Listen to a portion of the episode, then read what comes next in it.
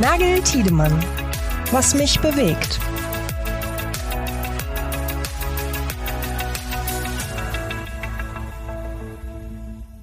Guten Morgen, Janik. Guten Morgen, Pascal. Wie geht's dir an diesem Freitagmorgen? Mir geht's hervorragend. Das ist schön. Freitag, Freitag ist immer ein guter, ist immer ein guter Tag. Letzter Tag der Arbeitswoche. Nein, alles gut soweit. Ja, wir sind jetzt schon bei der dritten Folge von Was mich bewegt. Genau so ist es. Äh, wir hoffen natürlich. Und zum dritten Mal treffen wir uns hier und äh, sprechen über die Dinge, die uns diese Woche so bewegt haben oder halt auch übergreifen. Du sagst es, ähm, wir wollen ja gar nicht lange um den heißen Brei rumreden. Janik, was hat dich denn bewegt in dieser Woche? Ist es wieder was Aktuelles? Du hast bisher immer was Aktuelles gehabt. Richtig, richtig. Ähm, na, diesmal ist es nicht unbedingt was brandaktuelles, wobei es auch so ein bisschen einen Rückbezug zur, wir hatten ja ähm, letzte Woche äh, die IAA in München und ähm, die IAA hat sich ja in den letzten Jahren so ein bisschen umorientiert oder wollte sie zumindest. Sie wollte ja nicht mehr eine reine Automobilausstellung sein, sondern wollte ja eigentlich auch das Thema äh, Mobilität oder neue Mobilität in den Fokus nehmen. Neue Mobilitätsdienstleistungen, neue Mobilitätskonzepte, Plattformen. Nun haben wir jetzt auch gehört ähm, von vielen, die gesagt haben, ja, es, es war in, in, weiten Teilen doch auch wieder eine klassische Ach, Automobilmesse. Ne? Und die Autos äh, von den chinesischen OEMs, von den deutschen OEMs äh, standen natürlich auch da wieder im Vordergrund. Und das Thema neue Mobilitätsdienstleistungen ist schon ein Thema, was dort gespielt wurde, aber doch eher auch wieder, so war zumindest die Wahrnehmung, die ich hatte, auch wieder nur am Rande. Und ähm, ist aber trotzdem für mich so ein bisschen auch ein Aufhänger gewesen, ähm, sich mal wieder über das Thema Zukunft der Mobilität, neue Mobilitätsdienstleistungen, Shared Mobility zu kümmern. Denn äh, passend eigentlich in die Zeit haben wir uns jetzt diese Woche das erste Mal wieder ähm, etwas intensiver auch mit unserem ähm, neuen Mobility Services Report befasst, den wir jetzt gerade vorbereiten und der mit der nächsten Ausgabe der Automotive IT herauskommt und dann auf dem Mobility Circle am 9. November auch äh, wieder präsentiert wird. Den veröffentlichen wir ja jedes Jahr zusammen mit äh, Center of Automotive Management und Professor Bratzel mhm. und unserem langjährigen Partner Cisco. Und äh, ja, äh, in dieser Studie schauen wir ja so ein bisschen auf die Performance der wichtigsten Akteure in Dienstleistungsbereichen wie Carsharing, Ridesharing, äh, multimodale Plattform, Mikromobilität und äh, seit ein, zwei Jahren jetzt auch verstärkt mit dem Thema autonomes Fahren und autonome Dienste, was ja. da so ein bisschen auf den, auf den Markt kommt. Und ähm, deswegen war das für mich jetzt diese Woche ein Thema, was mich so ein bisschen stärker bewegt hat, und ähm, die, die Bottomline-Erkenntnisse, die man eigentlich jetzt so ein bisschen aus diesem Report schon mal ziehen kann, schon so mal als kleinen Vorgeschmack auf die, die Studie, die dann nachher auch, äh, oder der Report, der dann nachher auch erscheint, ist eigentlich, dass wir uns in dem neuen Mobilitätsbereich in vielen Märkten, in vielen Bereichen so Sättigungstendenzen, Konsolidierungstendenzen ja. entgegen bewegen. Ne? Wir haben jetzt ja festgestellt, in den letzten Jahren, gerade jetzt auch wegen, äh, wegen der Corona-Krise, äh, gab es natürlich viele Probleme bei den neuen Mobilitätsdienstleistern, äh, die natürlich zum Teil ihr Eingebot einstellen mussten äh, oder sehr stark auch einschränken mussten oder eben auch auf, auf neue Geschäftsmodelle ausweichen mussten. Zum Beispiel Uber hat sich ja auch sehr stark auf den Bereich äh, Lieferdienste, äh, Essenslieferungen und auch Frachtlieferungen äh, ausgeweitet. Ähm, und was eben halt auch ganz besonders ins Auge fällt, und das ist auch so ein bisschen einer der, der zentralen Erkenntnisse dieser, dieser aktuellen, dieses aktuellen Mobility Services Report, ist eben, dass die Autobauer sich immer stärker ähm, aus diesen Märkten zurückziehen. Also früher, ich weiß, äh, 2000, ich weiß gar nicht mehr genau wann, welches Jahr es war, ich glaube, es war 2017, als sich äh, Zetsche und Krüger, damals BMW Daimler Chefs, ähm, auf die Bühne gestellt It's haben und ganz großspurig genau als sozusagen äh, großspurig angekündigt haben, ja, wir werden jetzt die neuen Mobilitätsdienstleister der, der Zukunft und wollen unbedingt in dieses Feld rein und äh, Daimler und, und Mercedes, heute, heute Mercedes-Benz äh, und, und BMW waren ja jahrelang auch, sage ich mal, die Platzhirsche in unserer Studie. Also gerade im Bereich Carsharing waren sie ganz vorne mit dabei, im, im europäischen Markt auch im Ridesharing äh, gut dabei. Äh, hatten ein breites Portfolio und haben sich jetzt aber tatsächlich in den letzten Jahren immer stärker zurückgezogen und große Teile ihrer ähm, ihres Mobility-Ökosystems ja auch veräußert. Ist unter anderem mit ShareNow an Stellantis. Stellantis ist jetzt der Autohersteller, der so, der, sag ich mal, noch so die, die Fackel noch in der Hand hält und immer noch so ein bisschen das Licht der, der Mobilitätsdienstleister im Bereich Autohersteller hochhält. Ähm, die sind auf jeden Fall äh, noch die, die Top-Performer, wobei auch da unklar ist, wo die Reise so hingehen soll mit den Mobilitätsdienstleistungen. Volkswagen hat WeShare, äh, den Carsharing-Dienst, an Miles verkauft. Also auch Volkswagen äh, scheint sich so ein bisschen abzuwenden von dem Geschäftsmodell Shared Mobility. Äh, und ganz grundsätzlich äh, muss man sagen, dass die, die Hersteller sich doch eher wieder so ein bisschen auf äh, die alten, noch funktionierenden Geschäftsmodelle, und das ist nun mal äh, der Autoverkauf, das ist jetzt keine News, äh, konzentrieren und versuchen natürlich da ihr Portfolio auf die Elektromobilität umzustellen und man doch ganz klar merkt, ähm, nein, das äh, ist jetzt kein Markt für die Autohersteller, wo es sich noch eine große Investition lohnt. So ist zumindest so ein bisschen die, die untergebrochene These auch des Mobility Services Report. Und wir haben uns da jetzt auch viel ausgetauscht mit dem Center of Automotive Management, ähm, Professor Bratzel, der auch der Meinung ist und der, der Einstellung ist, äh, ja, der, der, die Shared Mobility Economy äh, stagniert. Sie ist, der Markt ist gesättigt und äh, lädt, wie gesagt, nicht unbedingt zu großen Investitionen ein. Also das ist äh, so eine Tendenz, die sich jetzt sehr stark festigt in den letzten Jahren. Ja, es ist ja so ein bisschen die Frage, liegt das jetzt einfach auch rein an einer Nachfrage? Also man muss ja ganz klar sagen, wir reden jetzt gerade, du hast jetzt gerade viel gesagt, das Geschäftsmodell Shared Mobility oder das Geschäftsmodell Mobility Services. Also ich glaube, dazu muss man ja klar sagen, das ist ja ein Geschäftsmodell, das ist ja für die Automobilhersteller nie eins gewesen, also nie ein, ein lukratives gewesen. Und es gibt ja, Nein. und es gibt ja auch ganz, ganz viele, ähm, ja, so ein bisschen Hochrechnungen, wie häufig eigentlich äh, so Carsharing-Fahrzeuge ausgelastet sein müssen, damit das überhaupt ansatzweise auch nur in grüne äh, Zahlen fährt. Die müssen quasi permanent in Bewegung sein, die dürfen niemals stehen. Ähm, und die Realität ja. ist ja auch eine andere. Die Realität ist ja eine, in der du ähm, ja auch ganz häufig manuell reallokierst und dann dann hast du wieder Personal, was die Fahrzeuge wieder aus den irgendwie Randgebieten, wo man damit hingefahren ist, dann wieder in die Stadtgebiete zurückfährt und dann stehen sie da auch erstmal irgendwie drei Stunden. Also es ist ja auch noch gar, es ist ja nie ein ansatzweise lukratives Geschäftsmodell geworden genau. und offensichtlich durchstößt es ja auch eine gewisse, ähm, durchstößt es ja auch eine gewisse Nachfrage ja auch nicht. Und da kann man sich jetzt ja fragen, woran das liegt. Und da hat äh, Corona sicherlich, jetzt kann man das sehen, wie man will. Ich habe so ein bisschen den Eindruck, das haben vielleicht die Autohersteller auch ein bisschen dankend angenommen, die, äh, die, ja. die Renaissance des, ähm, des privaten ähm, Ownerships, des, des privat genutzten Automobils. Ähm, vielleicht hat es natürlich auch einfach der, der Nachfrage, äh, klar, dann so also, ein bisschen was man, was man auch klar sagen muss, ist, dass die, die Nutzerzahlen und dass der, ähm, ja, dass die Nutzung von Carsharing, Ridesharing durchaus steigt, aber eben in einer sehr moderaten Geschwindigkeit. Es ist jetzt kein, kein, wir können nicht mehr von einem Boom sprechen, den es vielleicht vor ein paar Jahren noch gab. Also das ist ganz klar. Also das ist in vielen, bei vielen Services der Fall. Ähm, interessantes Beispiel ist auch, ähm, sind die beiden, ähm, ja, ich sag mal, größten oder wichtigsten Mobilitätsdienstleister, die wir aktuell haben. Das ist ja zum einen Uber, ja. Äh, ist jetzt ja auch keine News. Äh, und auch für den vor allem asiatischen Markt ist es Didi Shuxing.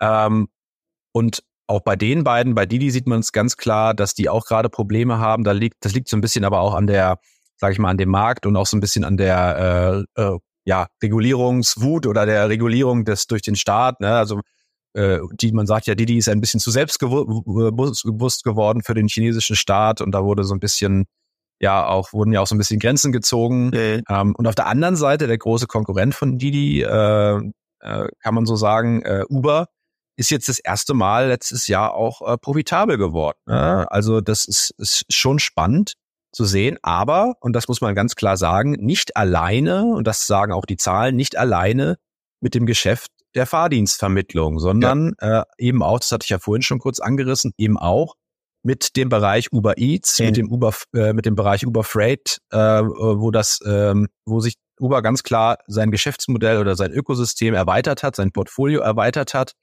und die Mobilitätsdienstleistung an sich nicht mehr allein dafür verantwortlich ist, äh, dass äh, Uber jetzt tatsächlich auch mal in den, in den positiven Bereich gekommen ist. Also der steigt zwar auch, und das muss man auch ganz klar sagen bei Uber, dieser Bereich, aber es ist allein, das reicht nicht aus, um äh, sozusagen sich als Mobilitätsdienstleister auch äh, geschäftsmäßig eben erfolgreich zu zeigen. Und ähm, das ist schon eigentlich eine ganz, ganz spannende Entwicklung. Ja, definitiv, weil ich meine, wenn du mal so überlegst, es hat, das ist ja, es ist ja so eine Sache mit einem gewissen Henne-Ei-Problem, ne? Weil du, äh, weil du im Prinzip, damit das wirklich genutzt werden kann und auch, auch, auch irgendwo einen gewissen Durchbruch, also einen richtigen Durchbruch hat, muss natürlich die Verfügbarkeit extrem hoch sein. Aber solange das Ganze einfach auch so unattraktiv ist, wird die Verfügbarkeit nicht groß sein. Weil jetzt kannst du dir mal überlegen, wenn sich selbst die großen OEMs auch mit einer entsprechenden Marktkapitalisierung und so weiter sich solche äh, teuren äh, Ausflüge in andere Geschäftsmodelle nicht mehr gönnen, ja, dann bist du jetzt im Prinzip abhängig, ja, vielleicht auch von kleineren Anbietern, für die das ja noch mal schwieriger ist und äh, genauso wenig irgendwie lukrativ oder oder rentabel ist, ähm, von denen du aber abhängig davon bist, dass sie im Prinzip ein Geschäftsmodell, von dem ja viele sagen würden, ja, das ist schon eigentlich in der Zukunft ein großer Teil unseres Mobilitätsmixes. Äh, das kann sehr attraktiv sein. Viele Menschen wollen dann doch vielleicht langfristig gar kein eigenes Auto mehr und es hängt dann einfach auch an der an der Convenience, an der Verfügbarkeit. Habe ich das Ding um die Ecke stehen vor meiner Haustür quasi oder nicht? Und das muss ja wirklich, das, wenn das eine dem anderen nicht entgegenkommt, dann da wird sich da aber auch nichts entwickeln. Ne? Und ich glaube, ja. Uber ist natürlich glaube, mit der mit der amerikanischen Mentalität natürlich auch, ist ein bisschen wie Tesla auch, mit dieser amerikanischen Mentalität, sich sehr sehr lange sehr lange Geduld zu haben, bis sich etwas rentiert. Aber du musst natürlich auch mal gucken, was für eine Skalierung Uber weltweit hat, bis sich das jetzt rentiert hat und bis man da jetzt in, wie du gesagt hast, äh, auch grüne Zahlen gekommen ist. Das ist ja krass, ne? Also Genau, und eben nicht allein mit dem, mit dem Prinzip, äh, ich vermittle Fahrten oder ich habe einen, einen Mobilitätsdienst, dem, wo ich Leute von A bis äh, nach B bringe, sozusagen. Das ist nicht das, das Modell, was jetzt am Ende des Tages dazu geführt hat, dass Uber äh, in die schwarzen Zahlen gekommen ist. Das muss man eben auch ganz klar sagen. Das alleine reicht nicht aus. Spannend wird's natürlich. Und auch das ist so ein bisschen äh, Teil der Studie und auch eine Frage, die sich die Studie stellt was passiert jetzt, wenn das autonome Fahren wirklich mal an Fahrt gewinnt und wirklich auch äh, in der Breite irgendwann ankommt? Ja, es ist jetzt schon ein bisschen so, dass wir feststellen, äh, wir haben ja die Beispiele von, von Waymo zum Beispiel in, in den USA oder auch in China wird sehr viel getestet und auch im Realbetrieb tatsächlich schon getestet. Also die Studien gibt schon die Aussage, dass äh, das Thema autonomes Fahren in, in, in Fahrdienstvermittlung oder im, im Dienstebereich schon in eine Art produktive Skalierung geht. Also wir, wir sehen tatsächlich schon äh, solche Systeme, die schon tatsächlich am Markt eben auch äh, ausprobiert werden und verfüg verfügbar sind. Das ist ja das, was in Europa tatsächlich im Moment noch fehlt. Und dann ist natürlich die Frage, kann das Thema autonomes Fahren wirklich auch zu einem Art Gamechanger in der Mobilität, in der neuen Mobilität werden? Und das äh, ist auf jeden Fall spannend zu beobachten und das werden wir jetzt auch in Zukunft weiter mit der äh, mit dem Mobility Services Report natürlich begleiten. Aber Pascal, lass uns doch mal jetzt zu deinem Thema der Woche oder was hat dich bewegt? Ja, ich bleib im Prinzip meiner Linie treu der, der ersten beiden äh, Freitagsfolgen, dass ich mir jetzt gar nichts ähm, ausgesucht habe, was jetzt auch einen sehr aktuellen Aufhänger hat oder, oder, oder irgendwie eine News ist, sondern, sondern einfach so Themen, die, ähm, die, die uns so unterkommen. Ähm, und in dem Fall ist das äh, Open Source weil ich das Gefühl habe, dass das Thema in letzter Zeit unglaublich viel Fahrt aufnimmt. Ich weiß nicht, wie du das siehst, können wir gleich drüber sprechen, aber ich habe das Gefühl, es begegnet uns in ganz, ganz vielen Gesprächen in letzter Zeit immer und immer wieder. Janik, du erinnerst dich daran, wir haben ähm, letzte Woche ähm, ein äh, ja, Gespräch gehabt mit Stellantis, Continental und, und Ensis. Ähm, da haben wir vielleicht auch kleine Werbung an dieser Stelle, da haben wir über unseren Automotive IT-Kongress äh, in der kommenden Woche gesprochen am 20.09. in Berlin. Ähm, und da haben wir uns über das Software-Defined Vehicle ausgetauscht in Vorbereitung auf diesen Kongress. Und eigentlich war die Bottomline sofort Geschwindigkeit, Komplexität bei Software ist alleine nicht handelbar. Man braucht dafür Collaboration, man braucht dafür Open Source. Ähm, man kann auch nicht auf Standardisierung warten. Also man muss sich irgendwo auch in der Branche ähm, auf bestimmte Dinge einigen, gemeinsam nutzen. Ähm, und da habe ich wirklich den Eindruck, die Branche hat das verstanden. Ähm, ich habe dann auch noch mal ein bisschen ein paar Zahlen recherchiert und bin da auf den Open Source äh, Monitor vom Bitkom gestoßen. Und da sieht es so aus, dass 72 Prozent aus der Autoindustrie, der Unternehmen aus der Autoindustrie bereits Open Source Software einsetzen. Äh, sich 61 Prozent der befragten Unternehmen auch an der Entwicklung von Open Source äh, Software beteiligen. Das ist der höchste Wert im Branchendurchschnitt. Also die Automobilindustrie macht im Bereich Open Source auch in dieser Studie äh, einen sehr, sehr guten Eindruck. Aber auch nur 30 Prozent haben eine Open Source Software Strategie. Also es scheint dann noch ein bisschen, es scheint sehr populär zu werden. Die Automobilindustrie ist da dem, im Branchenvergleich auch definitiv ähm, auch ein Vorreiter, geht da voran. Aber strategisch scheint man noch nicht ganz so aufgestellt zu sein, dass man das Ganze äh, im, im Unternehmen wirklich ähm, ja schon, schon strategisch einsetzt. Man sieht natürlich aber auch an so Initiativen wie Catena X, was das Thema Zusammenarbeit und Collaboration angeht, äh, die Eclipse Foundation, zu der ja in den letzten ein, zwei Jahren immer mehr auch Automobilhersteller oder auch Tech-Player in den Bereichen zugestoßen sind. Ich erinnere mich daran, es war eine Riesenmeldung letztes Jahr, dass Carriot der Eclipse Foundation beigetreten ist, ähm, Teile vom Betriebssystem VBOS ähm, freigegeben hat, also Teil, die Teile, die nicht als wettbewerbsrelevant eingestuft werden. Und ich glaube, das ist auch inzwischen so der Gedanke in der Autoindustrie, Basis für Software. Ja, vor allem auch Basis für Software im Auto. Die wird einfach geteilt. Das Rad muss da nicht neu erfunden werden. Und wettbewerbsdifferenzierende Teile, die werden immer mehr selbst gemacht. Und ähm, mhm. worauf ich dann auch nochmal gestoßen bin, ähm, Janik, und das rundet das ganz schön ab, woran man dann auch nochmal die, ähm, so die, die, die gestiegene Relevanz von dem Thema sieht, ist, dass auch immer mehr neue Jobs und Rollen geschaffen werden. Ja, du weißt, wir haben ja, ähm, wir begreifen bei der Automotive IT immer wieder neue Jobprofile auf, ähm, fragen also OEMs und Zulieferer, hey, was habt ihr im Bereich IT-Software vielleicht für neue Profile? Ähm, das porträtieren wir dann, das schauen wir uns an, um natürlich auch unserer Community mitzugeben, guck mal, das, das, das tut sich da gerade und das sind die neuen Jobs, die da aufkommen und das sind so ein bisschen die, äh, die, die Anforderungen, die, die Profile. Und da sehen wir zum Beispiel, dass sehr viele davon tatsächlich mit diesem Thema Open Source auch zu tun haben.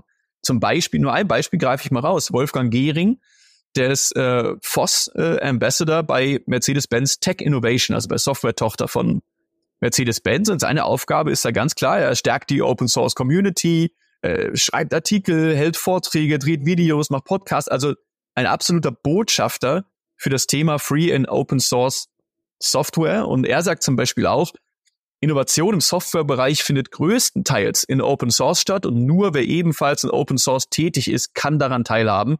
Zudem lässt sich mit Open Source Software wesentlich höhere Effizienz bei der Softwareentwicklung erzielen. Und dann hat er auch noch einmal ganz schön, ganz, ganz blumigen, äh, schönen Abschlusssatz ähm, gesagt. Er sagt, Open Source ist in der Softwareentwicklung wie Luft zum Atmen, ohne geht's nicht mehr. Ähm, und das finde ich spannend und das wollte ich mal teilen, weil das mein Eindruck auch ist.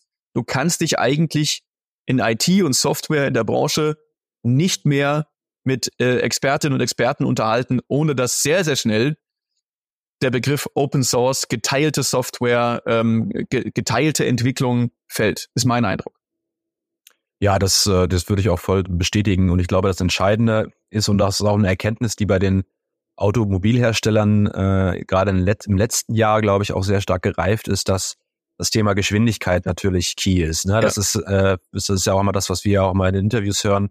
Die Time to Market für, für Software äh, ist ja klassischerweise, man kennt es aus dem Consumer-Bereich, die ist ja deutlich, deutlich kürzer als das, was wir in, klassischerweise aus der Automobilindustrie kennen. Und ähm, wenn wir wirklich auf den Weg, uns auf den Weg zum Software-Defined Vehicle geben, begeben wollen und dort auch sozusagen die, die Mechanismen und die, die Zyklen sozusagen äh, dem, sich dem annähern will, dann ist, glaube ich, gibt es gar, gar keinen anderen Weg vorbei an mehr Kollaboration, an dem Weg äh, Richtung Open äh, Source Software. Ich meine, das Thema ist jetzt auch in der, äh, in der Automobilindustrie kein neues. Also auch Open Source hat dort auch schon immer eine, eine Rolle gespielt. Wenn ich jetzt auch an Linux zum Beispiel ja, denke, ja, das ja im Fahrzeug durchaus auch schon schon länger vorhanden ist. Und ähm, wenn man so will, sind die Initiativen wie Autosar und du hast es gesagt, Eclipse Foundation sind ja auch Formen der Zusammenarbeit äh, im, im, im Bereich Embedded Software. Äh, da wird, passiert ja schon seit Jahren oder Jahrzehnten schon einiges so.